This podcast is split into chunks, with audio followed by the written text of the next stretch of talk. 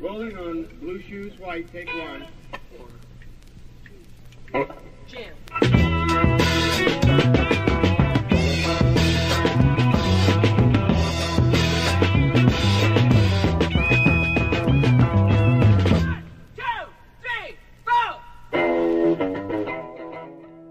Seguimos hablando de la revolución por Jesús, el gran movimiento que llevó a tantos hippies al cristianismo a finales de los años 60.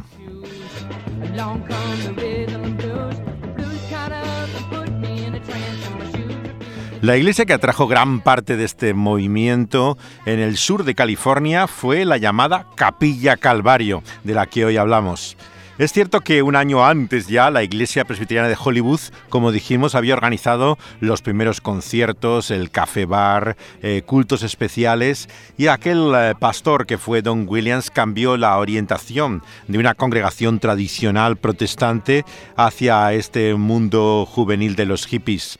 Pero justamente un año después eh, de la Compañía de la Sal, comienza todo este movimiento en Costa Mesa, con un pastor de la Iglesia del Evangelio Cuadrangular, que se llamaba Chuck Smith, y su asociación con un evangelista hippie del que ya hemos hablado, Lonnie Frisbee, que va a hacer de Calvary Chapel todo un fenómeno. Entramos de lleno, por lo tanto, en el terreno de la película que así se llama Revolución por Jesús, que narra específicamente este episodio ocurrido eh, con la llegada de Frisbee a la capilla Calvario de Chuck Smith en el sur de California, Costa Mesa.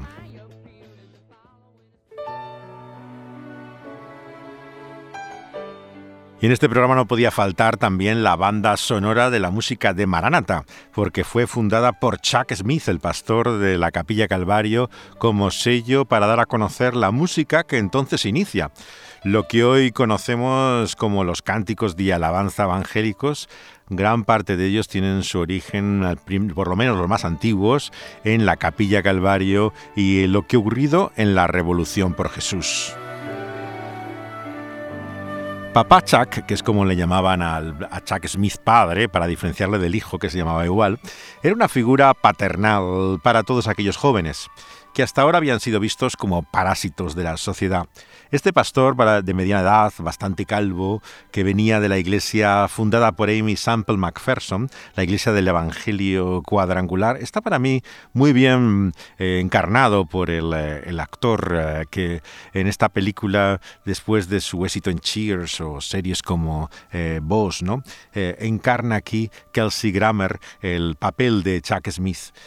Él estaba cansado, por un lado, de este mundo pentecostal en el que se había eh, movido. Y como contaremos en otro programa, eh, esto provocó bastantes tensiones eh, frente a lo que va a ser el descubrimiento de Frisbee de toda esta espiritualidad.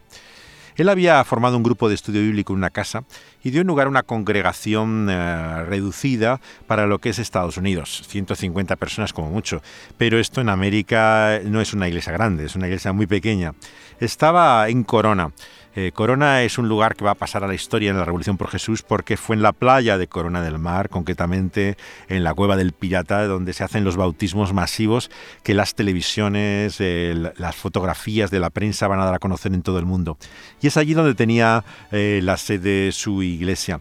La mayor parte de los contactos le venían de un programa de radio que tenía un cuarto de hora en una emisora local y a finales del 65 establece una pequeña capilla eh, que es la que eh, intenta reconstruir la película y que la que se ven algunos documentales que pueden ver incluso en YouTube eh, de cómo era originalmente el edificio, muy pequeño no tendría 30 miembros más o menos los que asistían en aquel momento a la capilla.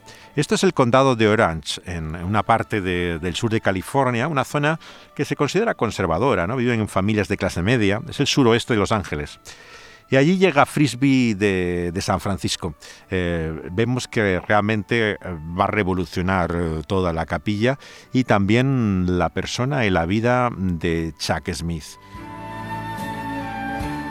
Esta es la presentación que de Frisbee hace Jim Polasari, uno de los ya míticos líderes de la gente de Jesús, ya fallecido, partió con el Señor, eh, pero que estuvo tanto en Inglaterra como en Estados Unidos con una gran proyección. Y él es el narrador del documental que se llama Frisbee, la, la vida y muerte de un evangelista hippie, en el cual encontramos esta presentación de Lonnie.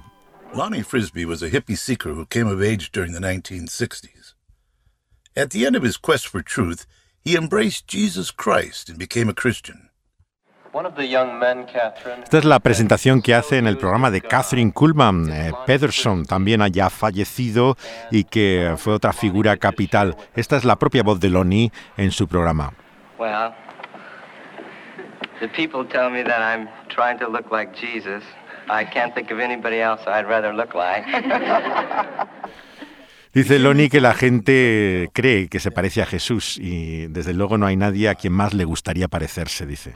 And the church for so long has been expecting a certain mold of, of what a Christian should look like or what a Christian should be or what a Christian should say. And God is blowing everybody's mind because he's saving, he's saving the, the hippies. Aquí habla Loni de cómo la gente tiene una expectativa de quién es Jesús, una idea preconcebida, pero que él eh, te la quita de la cabeza. Muchos identificaban el aspecto físico de Loni con la imagen de Jesús en las películas. Eh, cualquier foto que vean de él te recuerda tremendamente a los actores americanos que suelen encarnar a la figura de Jesús. Esto sin duda fue parte del gancho que atraía a muchos a la capilla Calvario a escuchar su testimonio.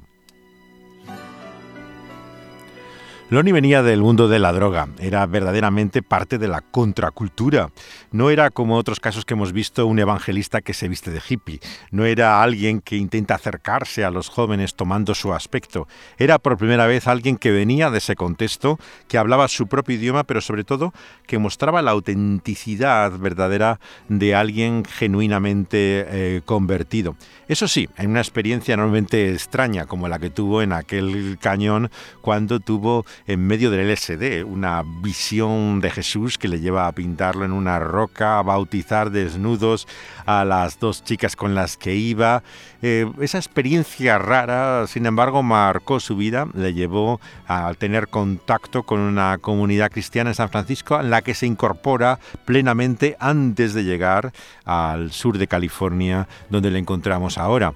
Él tenía toda una historia previa que le había acercado al cristianismo ortodoxo, en primer lugar, había llegado a conocer el cristianismo evangélico propiamente, pero como vamos a ver era tremendamente excéntrico y eso hacía siempre que se saliera de los márgenes.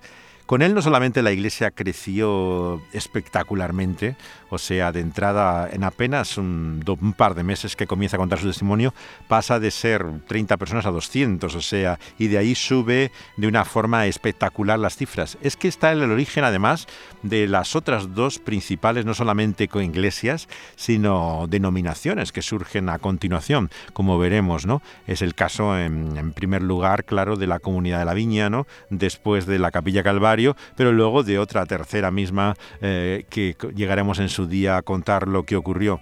Él tiene una influencia fundamental, por lo tanto, en este movimiento. ¿no? Él eh, percibió la necesidad de su generación y como dice en una entrevista en el año 2000, Chuck, eh, él vio cómo el movimiento hippie, en vez de ser una amenaza, como lo consideraba Chuck Smith al principio, era realmente un desafío para la iglesia. Este es también el tema de esta canción eh, de eh, All Safe Freak Bands, una de las primeras bandas de rock de Jesús. Eh, el término freak, como hemos dicho, era un término sinónimo a gente de Jesús, partidarios de seguidero, significa loco por Jesús, ¿no? Y esta era la banda de todos los locos salvados de Jesús y suenan tremendamente bien, ¿no? Es una canción sobre la tragedia de su generación.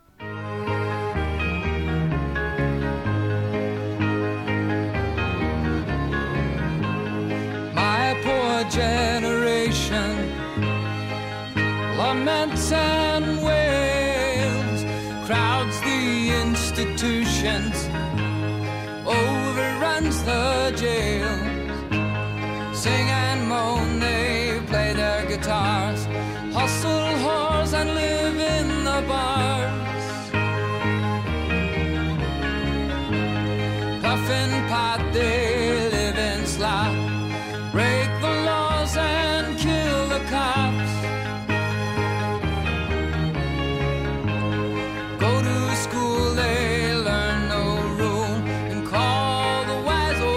La generación a la que canta No Safe Freak Band, para Chuck Smith, como todas las personas de eh, trasfondo, mm, digamos, conservador, de mediana edad que había entonces en Estados Unidos, le parecía una panda de jóvenes sucios, impresentables, eh, que no sabían lo que era la autoridad y lo que decía, como él mismo dice en sus propias palabras en alguno de sus eh, mensajes, es que por qué no se cortaban el pelo, ¿no? Buscaban un empleo y vivían decentemente. Este era el comentario que cualquier hombre de su edad diría acerca de los hippies.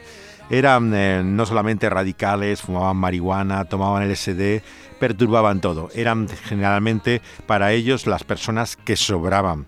Por lo tanto, la lectura más equivocada que podemos hacer de todo esto es que fue por oportunismo que la Iglesia se volvió a estos jóvenes. Es todo lo contrario. Era un desprestigio para la Iglesia incorporar a este tipo de jóvenes y su cultura a ella, porque pretendía ser una institución respetable.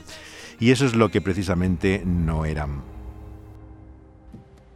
Jeanette tells me you're a pastor. Yes. Currently. I know we must seem pretty strange. But if you look a little deeper, if you look with love, you'll see a bunch of kids that are searching for all the right things, just in all the wrong places. Esta es la voz del actor Romney que interpreta a Lonnie Frisbee en su primer encuentro con Chuck Smith, el pastor, en su casa.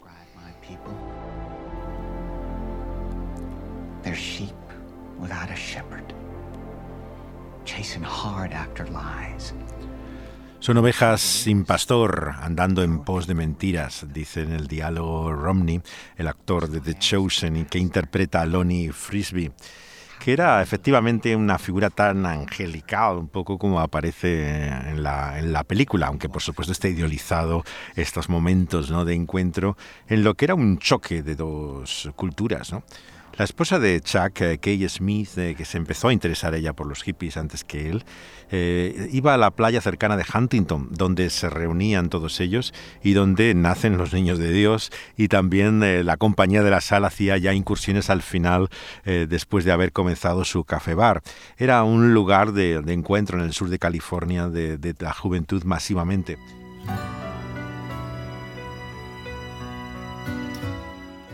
El pastor de Asambleas de Dios, David Wilkerson, había comenzado, recordarán, un ministerio con bandas juveniles en Nueva York en los 50, pero ahora había establecido allí una misión bajo los auspicios de su organización, Teen Challenge. El Club de la Luz, donde llega Mamá Berg y luego eh, comienzan los Niños de Dios, era un centro fundado originalmente por Wilkerson pero ahora estaba bajo la responsabilidad de la Fraternidad de Hombres de Negocios del Evangelio Completo, esta asociación pentecostal de Dimos Sakarian, eh, que se dedicaba a financiar iniciativas como esta eh, para alcanzar con el Evangelio grupos que no habían eh, llegado su influencia. A diferencia de su marido, Kay, la mujer de Chuck Smith, estaba plenamente instalada, digamos, en, la, en el ámbito pentecostal. Era él el que se sentía cada vez más frustrado y cansado de todo ese medio. Cuando el pionero de la revolución por Jesús en San Francisco, que hemos hablado, Ted Wise, eh, va por invitación de Lonnie, ¿no? junto con algunos de sus compañeros eh, que habían estado con él y con su esposa Connie en la Casa de los Hechos, como se le dio a llamar, sobre todo por Frisbee, era quien la utilizaba, ellos le llamaban la, Gran Casa simplemente, en eh, Novato, al norte de California, les lleva a conocer a Smith y a su esposa y eh, enseguida percibe tanto Wise como sus compañeros las expectativas que tienen de, Frisbee. Y en concreto, eh, la anécdota más repetida es que Kay, la esposa de Chuck, hace una profecía en aquel momento sobre la influencia que va a tener tanto Lonnie como su esposa Connie en muchos eh, que van más allá realmente del lugar de donde ahora se encuentran, la influencia que llegarán a, a tener. Este mm, espíritu, digamos, eh, profético contrasta con lo que había sido hasta ahora la influencia de Frisbee. Según dicen los miembros del grupo de San Francisco, a él no le dejarían ni hacer un estudio bíblico. No se fiaban de él para nada. Weiss recuerda que Kay le pone las manos en la cabeza y profetiza ¿no? que la gente le prestaría atención a Frisbee. Lo que no le impresionó mucho a Ted, que ya empezaba a ver bastantes excesos ¿no? Eh, proféticos, pero él tomaba cada vez más distancia del pentecostalismo y acabó finalmente en la Iglesia Bíblica Península de Palo Alto con Ray Stathman, que viene de origen de hermanos y que no sería una iglesia carismática.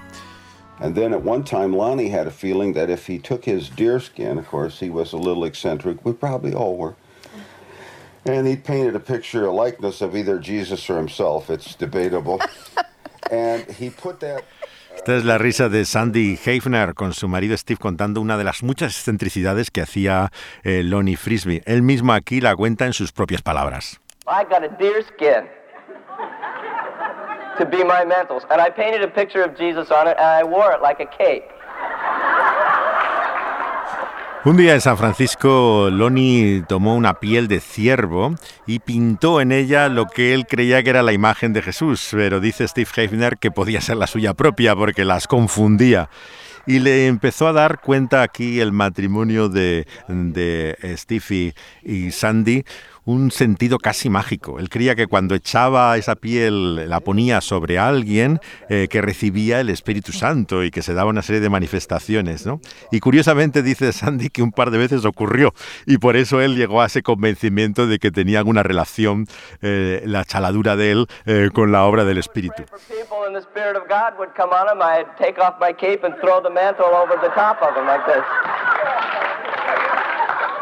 But then he got the idea that if he put this sheet over people, they would manifest Holy Spirit and begin speaking in other tongues. And it did. A few, it, this happened that way a few times. A couple times. A few early, you know. Then he thought, this is how Un par de veces eh, le corrige eh, Sandy a su marido que ocurrió esto de que empezaban a hablar en lenguas cuando le ponía la piel de ciervo, ¿no?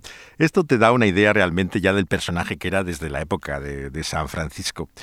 La historia es conocida, la película lo cuenta cómo llega a la capilla Calvario. La hija adolescente de los Smith tenía un novio, un chico con el que salía, que encuentra a Lonnie haciendo autostop, lo que llamábamos entonces en España dedo, en la carretera. Él vivía todavía, recordamos, en la comunidad eh, de San Francisco, pero venía a visitar a su familia, que era originalmente de allí, de Costa Mesa, donde estaba la capilla. Y vemos que es, entra así en la, en la familia de Smith eh, de una forma sorprendente.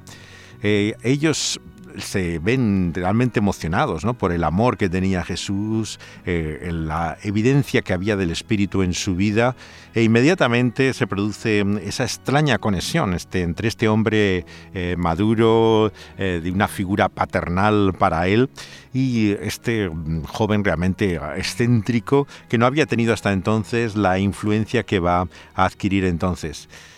Su aspecto angelical, como los americanos imaginan a Jesús, tiene mucho que ver con ello. Imagínense pelo largo, túnica, descalzo, con sandalias. Eh, era como una figura sacada de una película de cine bíblico, ¿no? y realmente vemos que eh, eh, despertaba una, una, dulzura, ¿no? Había una sensibilidad en él, ¿no? Que todo el mundo insiste siempre que le impresionaba de Lonnie Frisbee. One day, Lonnie announced to the members of the big house that he was going to hitchhike down to Southern California to reconnect with a girl that he had known from his drug days. He came back down looking for me because he told them that he was going to go get the girl that he was going to marry, which was news to me.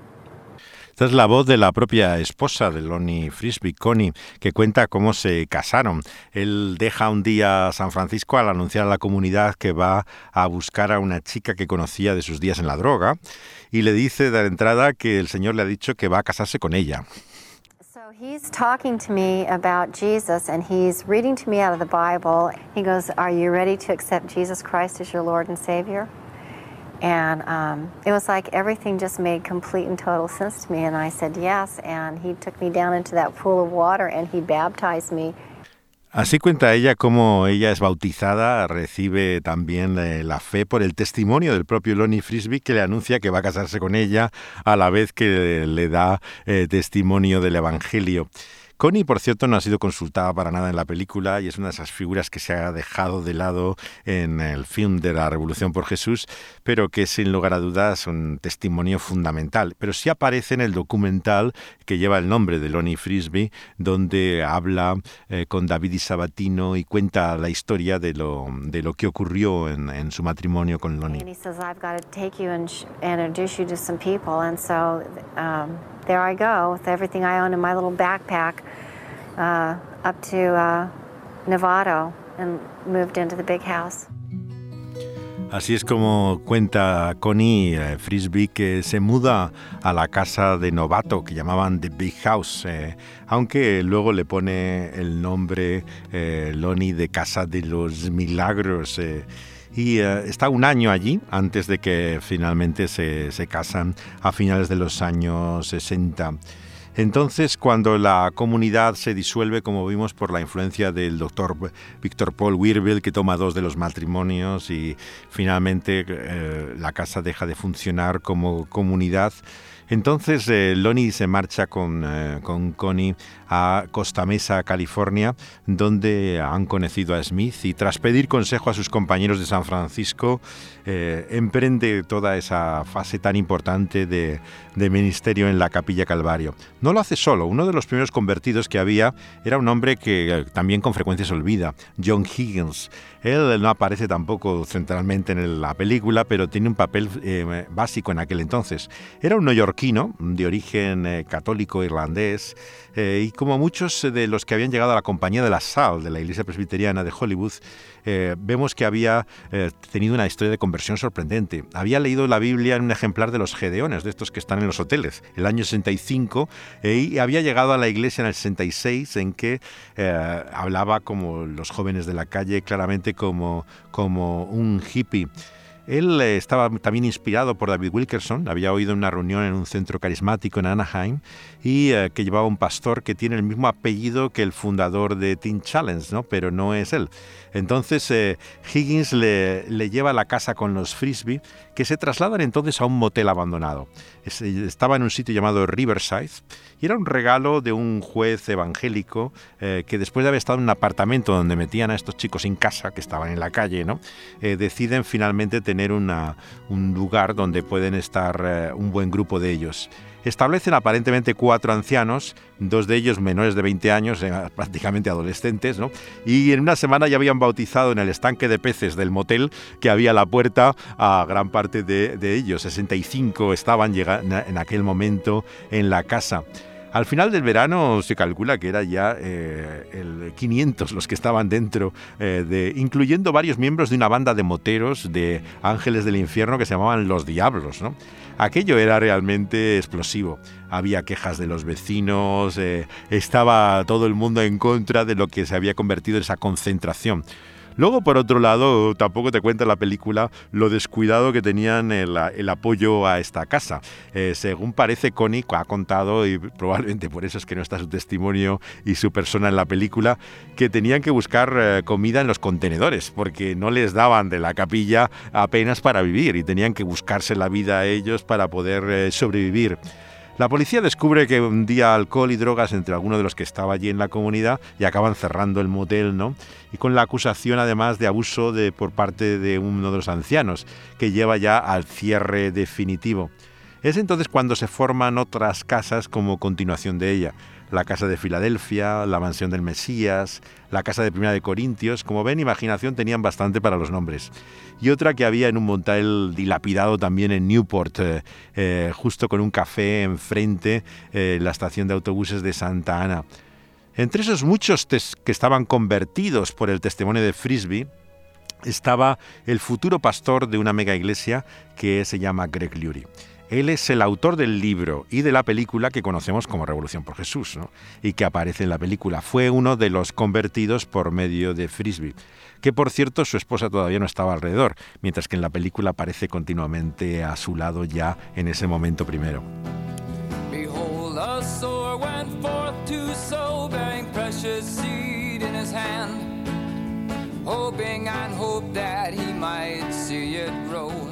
es el sembrador de All Safe Freak Bands, eh, que hace referencia, claro, al pasaje del Evangelio por el cual unos eh, siembran y otros riegan y finalmente otros se llevan la siega.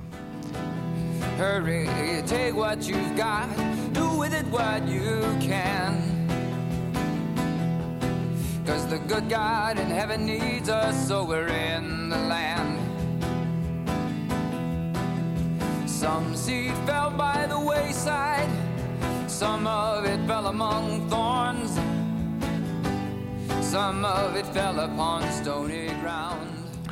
Los cultos de la Capilla Calvario reunían todos los domingos por la mañana hasta 1.500 personas eh, a principios de los años 70. El domingo por la noche había ya cientos de jóvenes en los estudios de los martes, miércoles, jueves, viernes por la noche y cada mes había bautismos en la playa rocosa de la Cueva del Pirata en Corona del Mar que aparece en la película, hoy es un parque nacional y que fue el escenario en el Pacífico donde se hacen todas las fotos, imágenes de los noticiarios que dieron a conocer el movimiento, se celebraban estos bautismos masivos a principios de los años 70 que llegan a ser famosos en todo el mundo.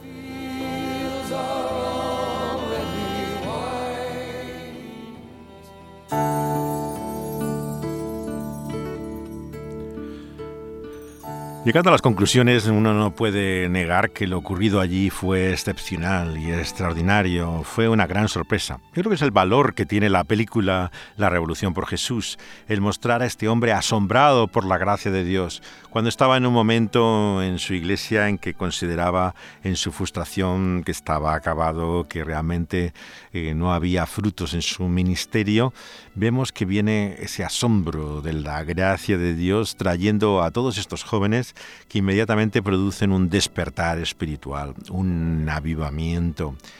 Y sin lugar a dudas que eso es la sorpresa y el asombro como Dios en la historia.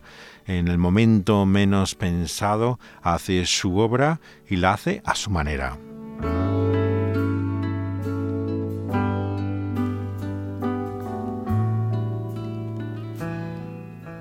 En ese sentido, como ha dicho el actor eh, Kelsey Grammer, ¿no? en un programa de televisión incluso visiblemente emocionado, ¿no?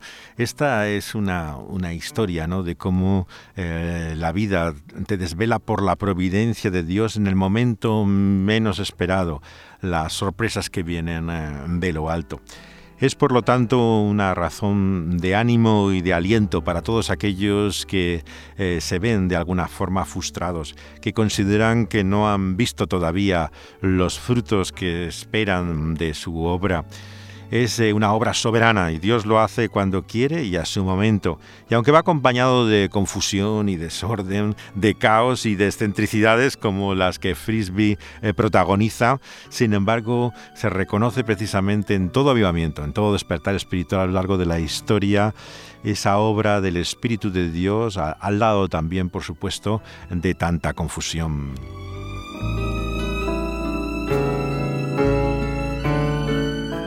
Seguiremos hablando de lo ocurrido entonces y también el conflicto que vino después en otro de nuestros programas sobre la revolución por Jesús, aquí en Altrasluz, un programa que se emite en Dynamis eh, Radio y que luego es subido también como podcast a las plataformas donde pueden escucharlo. Está en la plataforma de Dynamis Radio en SoundCloud con un excelente sonido y también lo pueden oír en iVoox como El Pulso de la Vida, el programa en el que se emite está también eh, junto a tantos podcasts en español. Eh, con muchos otros podcasts de todo el mundo, está también en Spotify, eh, que es también una de las plataformas que más se encuentran. Incluso los pueden encontrar en iTunes, en Apple. Están también los podcasts de toda esta serie, así como de otros muchos al trasluz de Dynamis Radio. Dani Panduro ha estado aquí al control de sonido, uniendo las voces, eh, la música y toda esta historia que José de Segovia les cuenta.